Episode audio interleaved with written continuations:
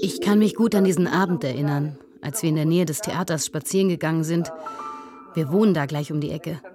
Die Häuser waren ja gerade saniert und sehr schön beleuchtet. Alles hat geglitzert. Wir laufen also da, unser kleiner Sohn, mein Mann und ich. Und da sage ich, ich spüre, es wird doch Krieg geben. Vadim antwortet, das kann nicht sein. Nein, 2022, das ist unmöglich. Er hat mich damals so angeschaut. Er meinte, das sei unmöglich mitten in Europa.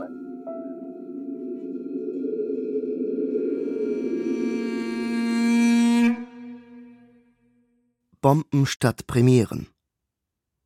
Wie ukrainische Theaterschaffende den Krieg erleben. Feature von Inga Lisenkiewicz. Mariupol, 24. Februar 2022. Bei uns ging es um 3 Uhr nachts los oder sogar früher. Der Beschuss. Wir haben es sofort verstanden. Anastasia Musatenko hat ihre Karriere als Tänzerin bereits mit 16 begonnen. Auf der Bühne des Theaters von Mariupol, in dem sie seitdem arbeitet. Ihr Mann Vadim ist Schauspieler.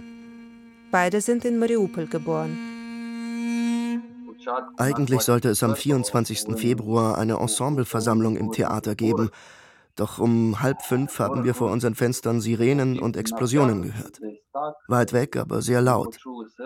Zwar haben wir in den vergangenen acht Jahren immer wieder so etwas gehört, aber dieses Mal war sofort klar, das ist ein Angriff. Ich habe die Nachrichten gelesen. Da stand, die Russen haben ihren Befehl bekommen. Die Ensembleversammlung wurde abgesagt, der Kriegszustand ausgerufen. Als der Krieg anfing, hat mich meine Frau geweckt. Ich dachte, ich sollte erst mal duschen. Das ist Denis Martinov. Er ist Schauspieler in Kiew, wohnt jedoch im grünen, ruhigen Vorort Irpin. Meine Frau hat mich gebeten, auf den Kleinen aufzupassen. Sie ist dann auch duschen gegangen. Irgendwie waren wir ganz ruhig. Dennis Frau Olga ist Schauspielerin und Regisseurin. Gerade ist sie mit dem eineinhalbjährigen Sohn Lev in Elternzeit. Alle haben die Nachrichten verfolgt. Alle haben geglaubt, dass es im Donbass losgeht. Keiner hat gedacht, dass es um 5 Uhr früh anfängt und man von fallenden Bomben geweckt wird. Irpin ist in der Nähe von Hostomel, dem Militärflughafen.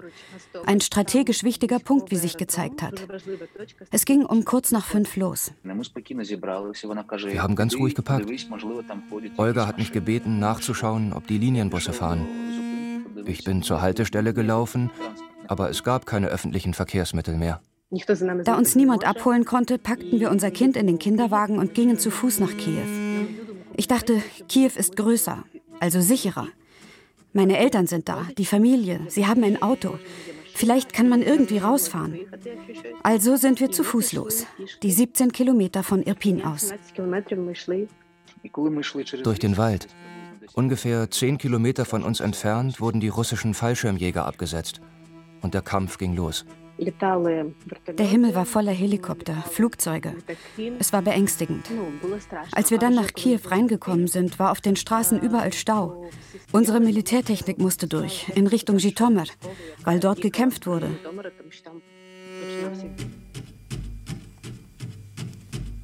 In den frühen Morgenstunden des 24. Februar fängt Russland an, die gesamte Ukraine zu bombardieren. Kharkiv, Lviv, Odessa, Mariupol, Kiew, Sumy, Dnipro, Tschernihiv. Im ganzen Land ertönen Sirenen. Anastasia erlebt es in Mariupol. Als erstes haben sie die Feuerwehr, Krankenhäuser, die Rettungsdienste angegriffen. Es war klar, man muss einen Lebensmittelvorrat anlegen. Aber dass es bald weder Licht noch Heizung oder Wasser geben wird, also nichts mehr, das konnte man nicht ahnen.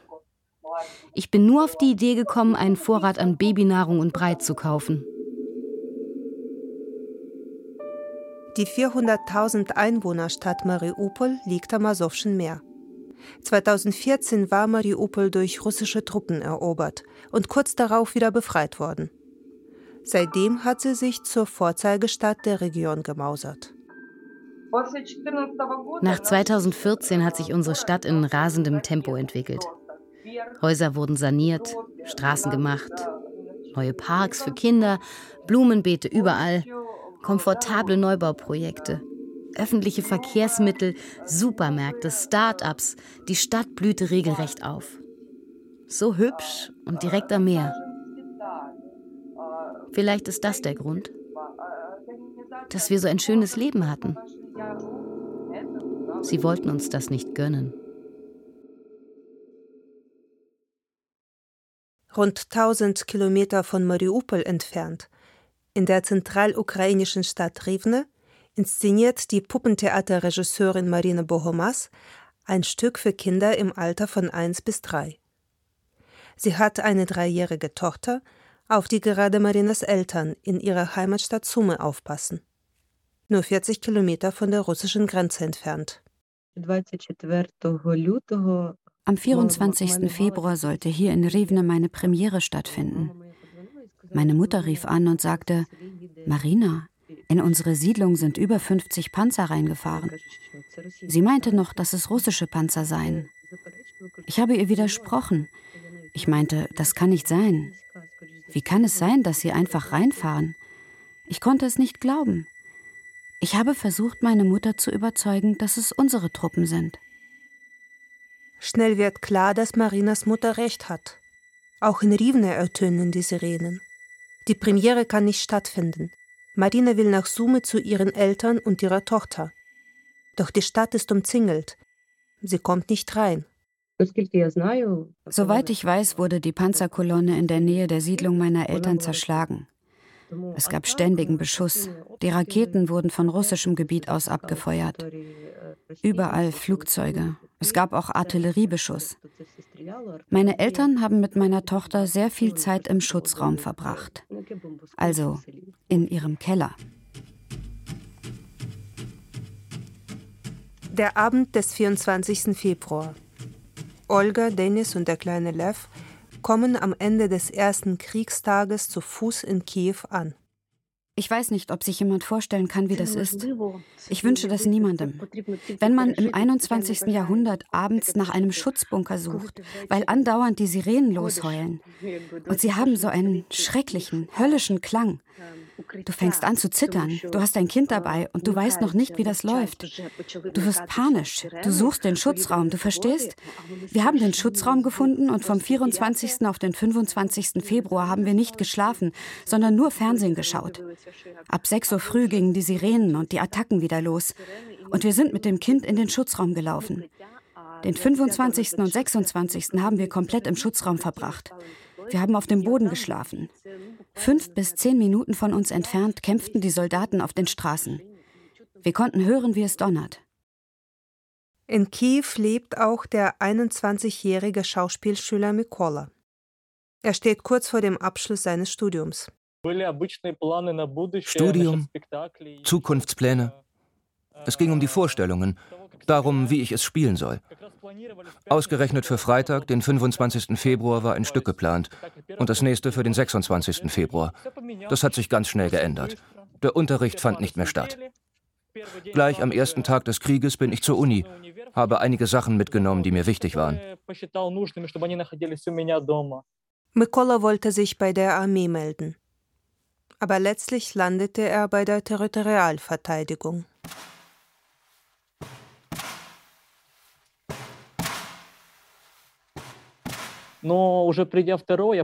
Ich habe verstanden, dass mir für die Armee einfach die Erfahrung fehlt.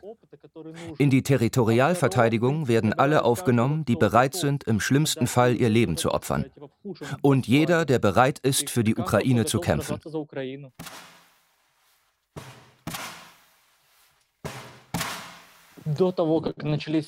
Ich habe noch vor kurzem gedacht, dass ich nie im Leben zur Armee gehen würde weil das nicht meins ist.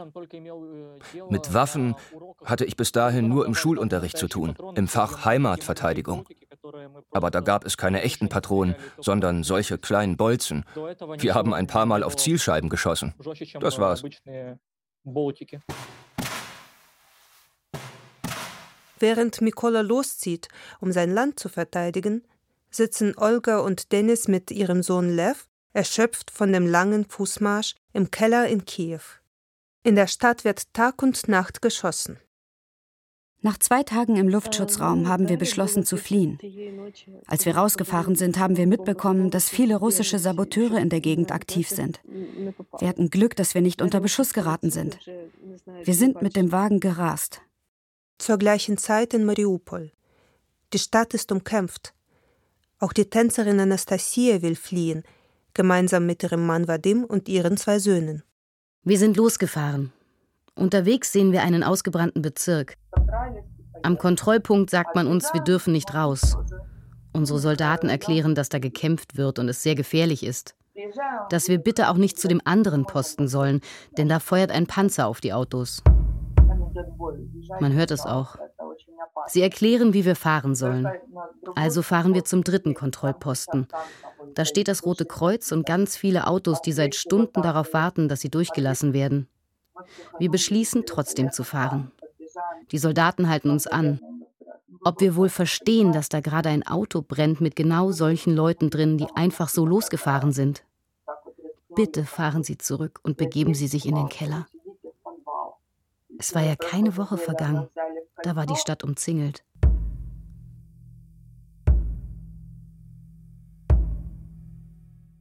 Anastasia und Vadim bleiben mit den Kindern in der umkämpften Stadt. Sie haben keine Wahl. Das Risiko, mit dem Auto unter Beschuss zu geraten, ist einfach zu groß. Also kehren sie zurück in die noch intakte Wohnung, ohne Heizung, Wasser und Strom, bei minus 10 Grad an der Küste des Asowschen Meeres. Währenddessen fährt die Puppentheaterregisseurin Marina Bohomas nach Poltava, rund 170 Kilometer von Sumy entfernt. Meine Tochter Ivanka hat zwei Wochen mit meinen Eltern im Schutzraum verbracht. Kurz nachdem der Fluchtkorridor eingerichtet wurde, wurde er bereits beschossen. Meine Mutter hat es dann geschafft, mit Ivanka durch den dritten Korridor nach Poltawa zu fliehen. Marina beschließt, mit ihrer Tochter nach Rivne zu fahren, wo sie mit dem Kind im Theater wohnen und ihre Inszenierung zur Aufführung bringen will. Außerdem hat Marina einen weiteren Entschluss gefasst. Ivanka hat 47 Chromosomen, eine seltene Diagnose, Emanuel-Syndrom. Deswegen gab es viele Meinungen dazu, was ich tun sollte, ob ich fliehen sollte oder nicht. Ich habe mich letztendlich entschlossen, in der Ukraine zu bleiben. Kiew, 12. März. Eigentlich sollte die Schauspielklasse von Mikola jetzt die Abschlussinszenierungen präsentieren. Im Anschluss wollte Mikola an einigen Schauspielhäusern vorsprechen. Doch stattdessen bekommt er jetzt eine kurze Grundausbildung bei der Territorialverteidigung.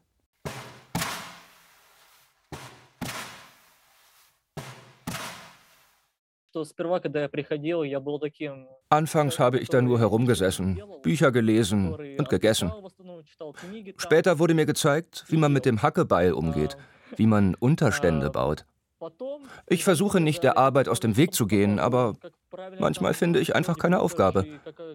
Wenn man mir etwas zeigt, kann ich gut arbeiten.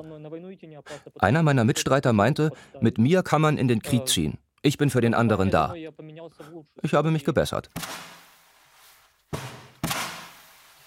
Makola hatte inzwischen viel Zeit, über sein Leben nachzudenken. Ich bin Künstler und denke, ein Künstler kann nur etwas erreichen, wenn er sich in einer Art Disharmonie mit sich selbst befindet. Aber nicht, wenn die Disharmonie um ihn herum ist, in seinem Haus, seinem Land, seiner Umgebung. Und wenn so etwas passiert, wie der Überfall von Russland auf die Ukraine, dann geht es nicht mehr um das Schaffen von Kultur, dann muss man zupacken.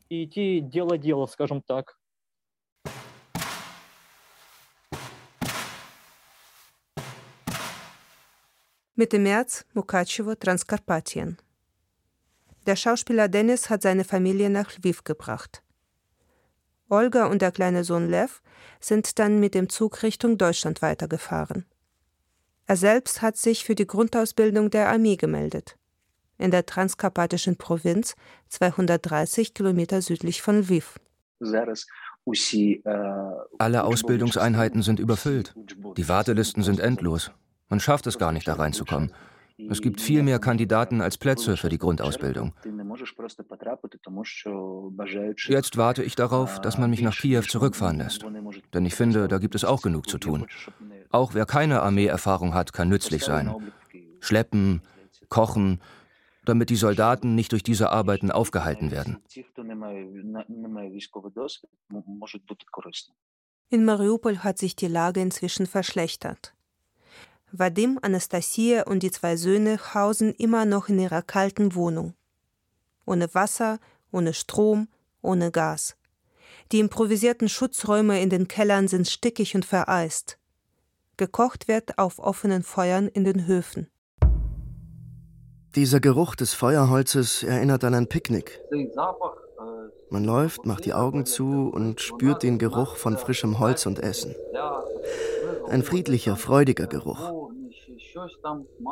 Dann macht man die Augen auf und sieht ein kaputtes Auto, einen ausgeplünderten Laden, die verrußten Gesichter und Hände der Menschen. Feuer ist für mich nicht mehr feierlich.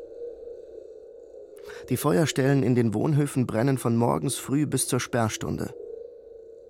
Das Feuer spendet Wärme, man kocht und man kann Nachrichten austauschen, wenn jemand etwas erfahren hat. Du hörst, wo der Kampf stattfindet. Und du weißt, dass da ein Angehöriger wohnt, ein Cousin, ein Kollege, die Eltern. Und du kannst nicht hin. Das Schlimmste war, du fühlst dich nicht in Sicherheit. Du verstehst, dass du jederzeit verschwinden kannst und muss dem älteren Sohn beibringen, wie er sich in so einer Situation verhalten soll, ohne zu sagen, falls ich sterbe, du musst ihm die Situation behutsam erklären, dass er, wenn nötig, keine Angst haben darf und zu unseren Soldaten gehen muss. Das Schlimmste ist, dass keiner Bescheid weiß. Manche laden im Auto ihre Handys, dann erzählt man sich, was man im Internet gelesen hat. Man weiß nicht, was am nächsten Tag passiert. Das ist schlimm. Man sieht nur die Flieger und hört Explosionen und Schüsse. Wenn die Raketen weit weg landen, zittert das ganze Haus. Wenn sie nah sind, hörst du, wie die Rakete abgefeuert wird. Dann wuhu und dann die Explosion. Eine, die zweite und so weiter. Du hörst, wie nah die Rakete vorbeifliegt. Du lernst die verschiedenen Waffenarten kennen. Als unser Kiez mit Gradraketen beschossen wurde, war es so. Aber dann kam etwas anderes. Panzer, schwere Waffen, Luftangriffe. Du hörst die Flieger und Hubschrauber niedrig über dir fliegen. Mancher Flieger wirft zwei Bomben ab, die anderen vier. Du hörst ganz genau hin. Ich bedecke die Kinder mit meinem Körper, Vadim legt sich auf uns alle drauf. Dann die erste Bombe, tdisch. Die zweite, tdisch. Und du weißt, da kommen noch zwei weitere. Okay, wir hatten Glück. Jemand anders hatte kein Glück. Du hörst, aus welcher Richtung sie kommen. Ich weiß, da wohnt eine Bekannte mit ihrem Kind. Ich weiß nicht, was mit ihnen passiert ist. Wir kennen uns über zehn Jahre. Nach den Fliegerbomben bleiben riesige Löcher, so groß wie ein Mensch. Und die Menschen liegen da. Ob sie von den Angehörigen gefunden werden? Wer es schafft, begräbt sie da. Wenn nicht, werden sie später weggebracht. Jetzt hat man die Massengräber entdeckt. Dann hat mein Bruder auf dem Dachboden ein altes Radio gefunden. Wir haben die Mittelwelle abgesucht.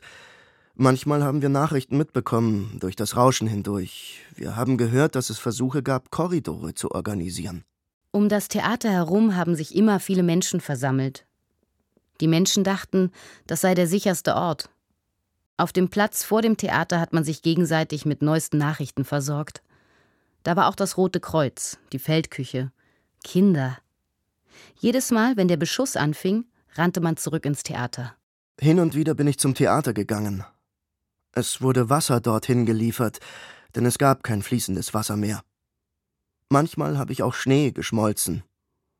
Ich habe gesehen, wie die Leute mit großen Buchstaben Kinder auf den Platz vor und hinter dem Theater geschrieben haben.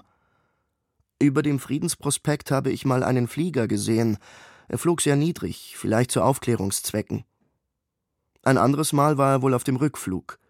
Er hatte wohl seine Bomben abgeworfen und war auf dem Rückweg. 15. März. Anastasia sitzt mit ihren Kindern in der Wohnung und gibt ihnen gerade was zu essen. Man soll eigentlich nicht am Fenster sitzen, aber es gab ja kein Licht, also haben wir eben am Fenster gesessen. Ich habe den Kindern gerade einen warmen Borscht in die Teller gegossen. Da es kalt war, war es schön, etwas Warmes zu essen. Und da sehe ich, wie plötzlich eine Rakete in das neunstöckige Haus gegenüber einschlägt. Ich schubse unseren Großen in den Flur. Draußen wird geschossen ohne Ende. Ich gehe ans Fenster, um mir ein Bild zu machen. Der Große brüllt: Was machst du?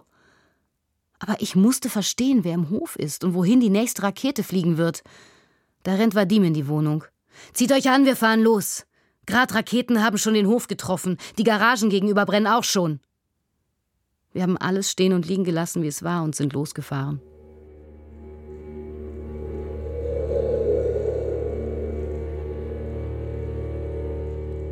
Die Familie übernachtet unterwegs auf der Landstraße. Denn während der Sperrstunde ist das Autofahren verboten und gefährlich. Am nächsten Tag waren ihre Handys wieder geladen und es gab wieder Empfang. Dann lesen sie die unfassbare Nachricht im Netz. Das Theater in Mariupol wurde von einer schweren Bombe getroffen. Ich hatte ein paar Tage vorher mit Kollegen gesprochen, die sich da versteckt hatten. Sie meinten, in dem Theater könnten an die 1000 Menschen sein. Als wir gehört haben, dass eine Bombe auf das Theater abgeworfen wurde, musste ich sofort an all die Kinder denken. Ich wusste, unsere Kollegen sind da. Ich wusste, da waren viele Kinder. Ich habe vorher mit dem Roten Kreuz gesprochen. Ich habe die Busse gesehen, mit denen sie dorthin gebracht wurden. Dem Gebäude habe ich nicht nachgetrauert. Obwohl es mein Lieblingsgebäude ist seit meiner Kindheit. Das ist fast mein ganzes Leben. Und trotzdem konnte ich in dem Moment nur an die Kinder denken. Kiew. Anfang April. Seit zwei Wochen lässt sich Mikola an der Waffe ausbilden, trainiert im Nahkampf und lernt die verschiedenen Gefechtsformen in der Gruppe. Neue Erfahrungen, die auch neue Gedanken auslösen. Ja, ich habe mir klar gemacht, falls der Feind vor mir steht, muss ich ihn töten. Ich glaube nicht, dass das besonders schrecklich wird. Obwohl, es kann auch anders kommen. Ich weiß nicht, wie es wird. Wenn sich ein Feind ohne Sturmgewehr und ohne Messer ergibt, will ich ihn nicht töten wenn ich weiß, dass er mir nichts antun kann. Ich bin doch nicht mit diesen Büchern, den Filmen und der Musik aufgewachsen, um dann einen wehrlosen Gegner umzubringen. Aber wer weiß, wie ich in Wirklichkeit damit klarkomme. Vielleicht werde ich einen Unbewaffneten töten. Oder ich schaffe es nicht, den Bewaffneten zu erschießen. Ich weiß nicht, wie meine Psyche darauf reagiert, was sie tun wird. Im Augenblick ist das meine Antwort auf die Frage.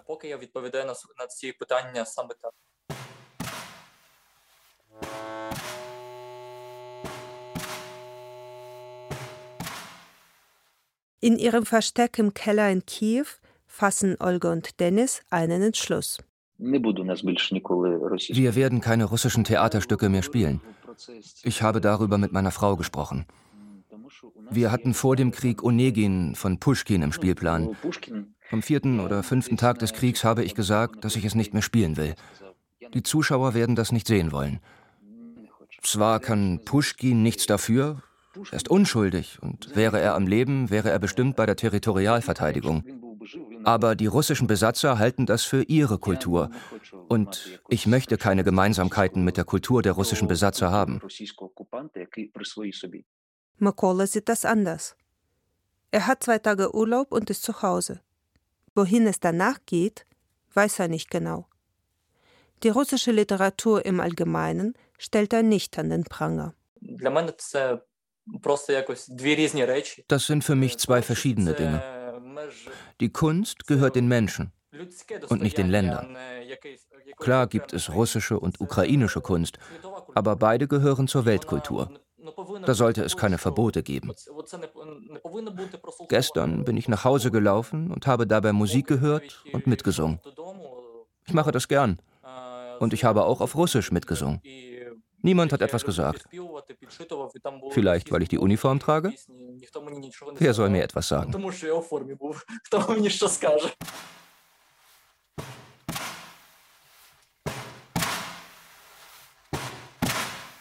Dennis hat keinen Platz für die Grundausbildung bekommen, und durfte nach Kiew reisen. Er kocht inzwischen für Soldaten in der Stadt. Vor einigen Tagen konnte er erstmals Erpin besuchen. Unser Haus ist wie durch ein Wunder ganz geblieben. In die umliegenden Häuser sind zum Teil zwei, drei, vier Raketen eingeschlagen. Die Parkplätze sind voll mit Autos, die von der Brücke geholt wurden. Da stehen drei Reihen aufeinander gestapelter, ausgebrannter Autos. Nach einer halben Stunde erschrickst du nicht mehr beim Anblick von Autos mit Einschusslöchern, komplett zerstört. Nach einer halben Stunde hat man sich daran gewöhnt. Leider.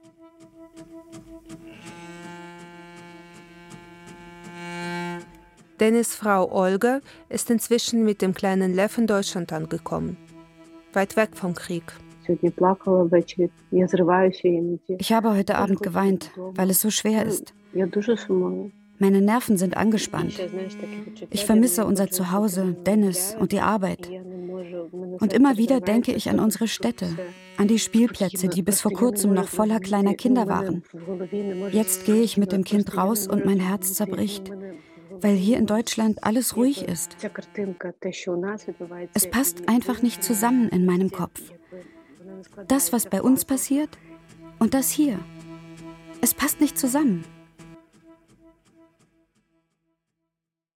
Mit einem Monat Verspätung hat die Premiere von Marinas Puppentheater in Rivne stattgefunden. Das Stück wird gut besucht, auch von Kindern, die mit ihren Eltern aus anderen Städten nach Rivne geflüchtet sind. Marina selbst wohnt mit ihrer Tochter Ivanka bis auf weiteres im Theater. Ich bin Mutter und es sind ganz viele Kinder in der Ukraine geblieben. Ich habe beobachtet, wie es in den ersten Tagen war. Die Erwachsenen waren geschockt. Schulen und Kindergärten wurden geschlossen. Die Kinder haben keine Ansprechpartner. Aber ihr Leben geht weiter. Das ist einer der Gründe, warum ich bleibe. Ich mache Kunst für die Kleinsten, die später in einem neuen Land leben werden. Ich möchte bei ihnen sein, sie unterstützen und alles tun, damit sie lächeln.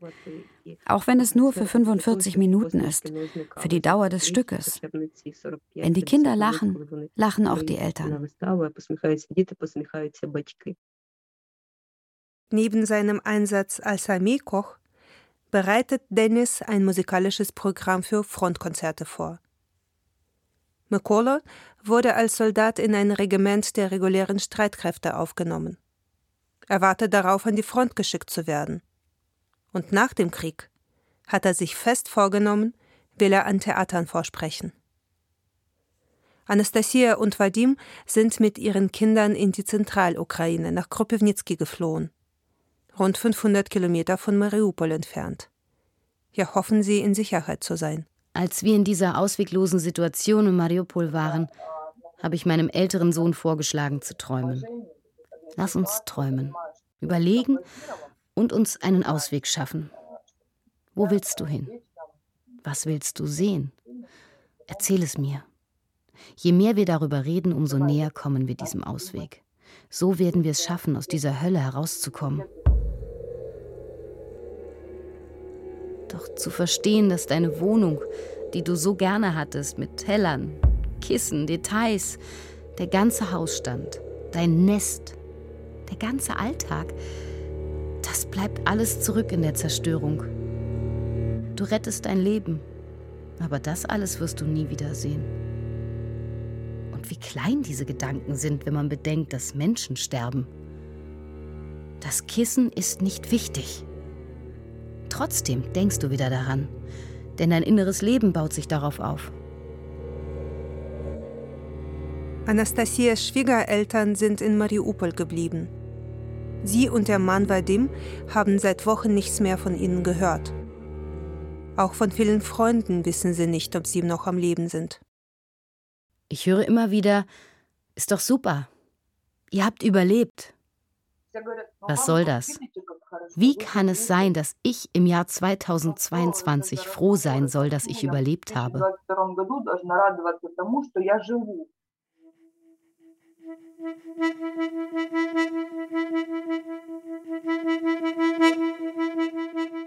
Bomben statt Premieren. Wie ukrainische Theaterschaffende den Krieg erleben. Feature von Inga Lisenkiewicz. Es sprachen Robert Frank, Inka Löwendorf, Timo Weißschnur, Nina Weniger und die Autorin. Ton Martin Scholz und Julius Berger. Regieassistenz Oliver Martin. Regie die Autorin.